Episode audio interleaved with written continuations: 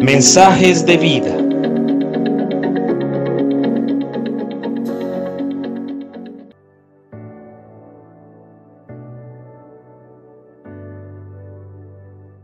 Buenos días, te saluda Nicolás Espinosa.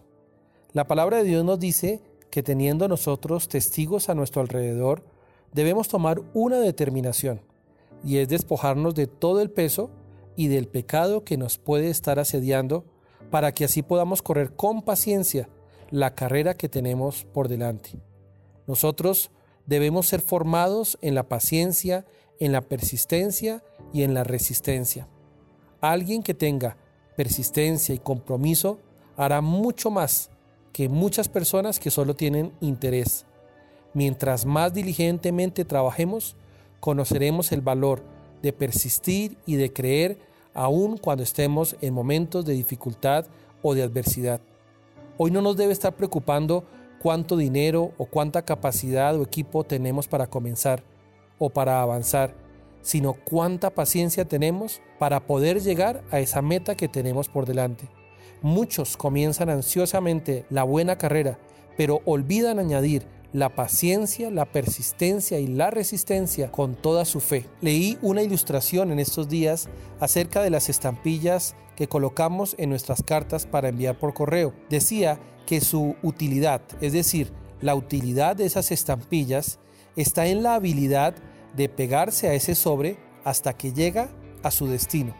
Y así nosotros debemos ser, como unas estampillas. Nos adherimos en paciencia, en resistencia y en persistencia a esa carrera que tenemos por delante. Nos despojamos de todo el peso y le pedimos a Dios todas las fuerzas, la paciencia que necesitamos para seguir. Pablo decía que debemos estar firmes y constantes creciendo en la obra de Dios siempre, sabiendo que el trabajo que nosotros hacemos no es en vano. Es importante comprender que muchas veces nuestros sueños y planes parecen no tener éxito, nos tienta de pronto renunciar y retirarnos.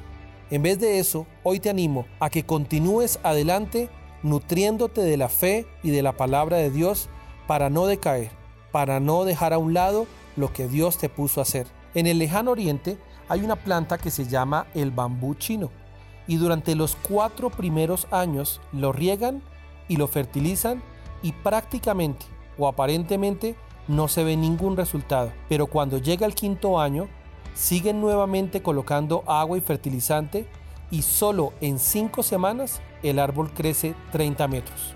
Ahora, con base en este hecho de la vida real, quiero hacerte una pregunta.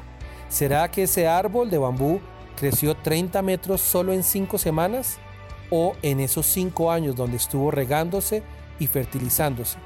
La respuesta es en esos cinco años, porque si en cualquier momento durante ese periodo donde no se veía nada, se hubiera dejado de regar y fertilizar, ese bambú habría muerto. Hoy yo te invito a que continúes regando y fertilizando esos sueños y esos planes que Dios puso para ti. Nutre las semillas con la visión que Dios ha puesto dentro de ti. Sabemos que si nos retiramos, pereceremos, pero si no lo hacemos, demostramos perseverancia y resistencia, también vamos a cosechar el día de mañana. Charles Spurgeon dijo una vez, al perseverar, el caracol llegó a su refugio. Nosotros muchas veces nos veremos como ese caracol. Pareciera que no avanzáramos mucho, pero así como el caracol, él llegará a su lugar de refugio, nosotros llegaremos a nuestra meta, a nuestro lugar de éxito y de bendición. Hoy no puedes soltar tú ese plan, esa visión, ese sueño que Dios puso para ti, persiste, mantente resistente y busca en Dios toda la paciencia y la fe para seguir adelante. Que Dios te bendiga.